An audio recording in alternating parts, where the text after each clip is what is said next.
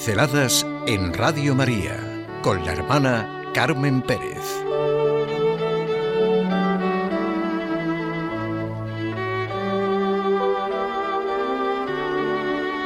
Ser persona a pesar de todo.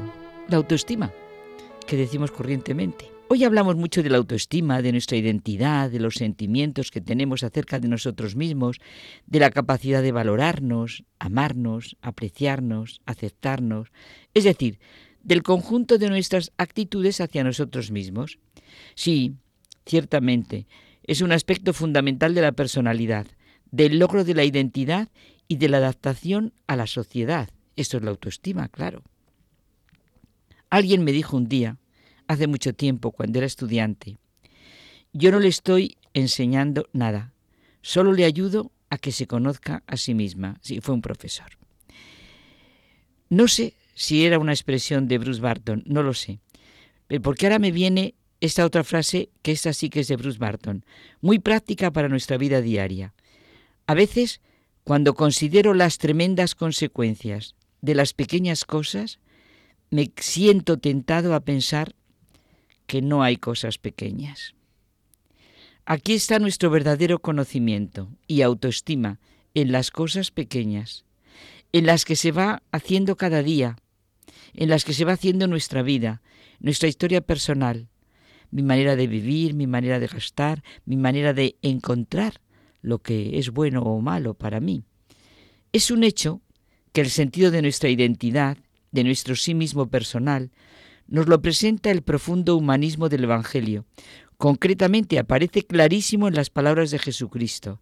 Yo soy el camino, la verdad y la vida. Pensemos en la fuerza de esta afirmación. El camino, la verdad, la vida. ¿Para qué vino Jesucristo a nuestro mundo? A redimirnos, ¿no?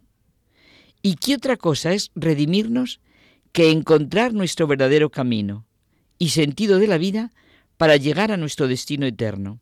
Sí, desde luego, para conseguir la plenitud de nuestro yo, nuestra propia identidad, nuestra auténtica autoestima, para sabernos amar, hemos de escuchar sus palabras y ver sus hechos.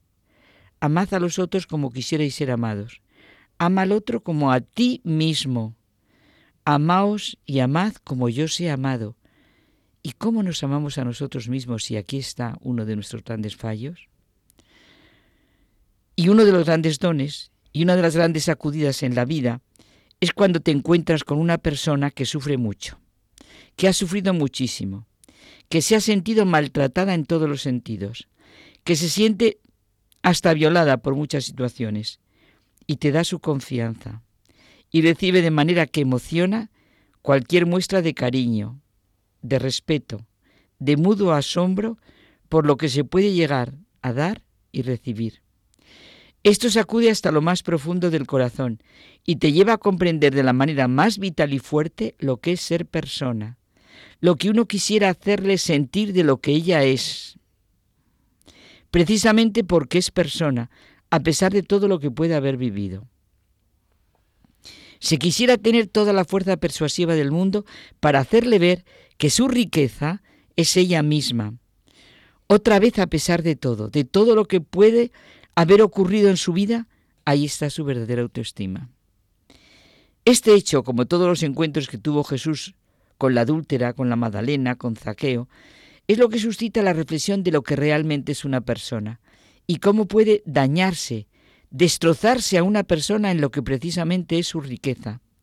Y la maravilla que es ella y que ella salga de esta situación. A pesar de todo, se es persona y por eso sufrimos y por eso nos angustiamos. O por eso nos superamos y por eso gozamos. Nuestra tarea, nuestra misión, nuestro sentido en la vida es serlo y serlo siempre. Esa es nuestra grandeza, nuestra debilidad. Esa es nuestra valentía o cobardía. Si una persona se muriera de hambre y de frío de tristeza y de angustia por no tener para comer, casa para vivir, y se descubriera que era inmensamente rica, pero que ella había querido ignorarlo, pues no lo entenderíamos y pensaríamos que el problema era que tenía una enfermedad psicológica. Pues a nosotros nos pasa con lo que realmente supone en la vida ser persona. Aunque parezca una perogrullada, nos tendríamos que dedicar a ser persona. Para esto hemos sido creados. El aire, el agua, el sol, las montañas, la luz, las sombras, las estrellas, la energía, lo inmensamente grande, lo infinitamente pequeño, las constelaciones, las tormentas, la profundidad, la altura, todo tiene su ley, su naturaleza. Y esa es su riqueza, ser lo que son, pues nosotros hemos sido creados para ser persona. Esa es nuestra grande, mejor dicho, nuestra grandeza. Sí, nuestra grandeza y nuestra riqueza. Ser persona es ser individuo, pero aunque así nos suena mal, lo que originariamente significa es muy rico. Individuum es no dividido, lo que no admite partición. Es una unidad. A pesar de nuestra complicación, somos de una pieza, como vulgarmente decimos. Y eso quiere decir que somos una totalidad, unidad íntegra que fundamenta todos los actos. La persona es un todo singular y único, indica autonomía, independencia, implica singularidad, dignidad, apertura, interioridad, libertad, responsabilidad, autodeterminación ante toda una serie de posibilidades. Lo tremendo o lo rico depende de cómo lo vivamos. La persona es exigencia de entrega por el amor y en la apertura a todo. No está acabada en sí misma, es relación con el mundo y las cosas, con los hombres y con el misterio, que es lo que el filósofo denomina lo absoluto. La persona tiene tal significación que no puede ser sustituida por otra. Nadie desde fuera puede arrebatarle nada de lo que es su interioridad. Ese es nuestro gran tesoro.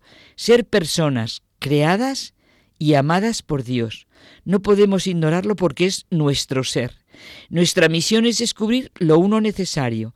Se trata de esa única y exclusiva posibilidad de vivir mi realidad, porque ser persona es decidir, no dejarse aplastar, hundir, invadir.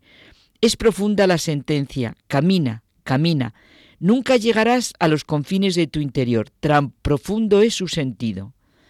Ante el sufrimiento, ante el dolor, ante nuestros problemas personales, ante la confianza que los demás depositan en nosotros, o por el contrario, ante el daño que puedan hacernos, creo que nos hace bien saborear y sentir lo que es ser persona, tanto por nosotros mismos como por la persona con la que nos estamos encontrando. La gran novedad cristiana es dar la primacía del mundo al hombre, imagen y semejanza de Dios, realizada en plenitud en Jesucristo y llamada al desarrollo en todo ser humano creado para salvarse. Nuestras dos grandes dimensiones para ello son la razón, la inteligencia, como quieran llamarlo, que descubre la verdad de todo, y la fe, que ilumina nuestro misterio y lo resuelve a la luz de Jesucristo. ¿Es demasiado maravilloso para ser verdad? Solo en un Dios que hace cosas así merece la pena creer por encima de todo. Nuestro problema es llevar a la realidad diaria de nuestra vida lo que la fe y la razón descubren acerca de la persona. En esta marcha de la persona hacia adelante y hacia arriba, el Evangelio es la gran luz y aquí está la auténtica autoestima.